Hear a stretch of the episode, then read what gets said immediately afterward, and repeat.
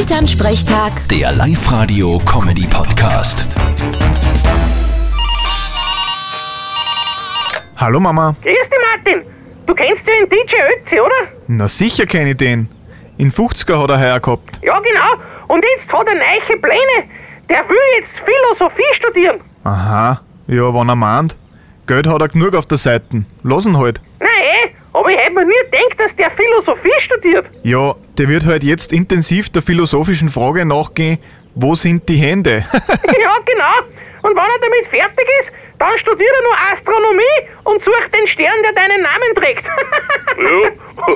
Oder er wird Primatenforscher und kann uns dann irgendwann übersetzen, was bei Hey Baby mit U, A gemeint ist.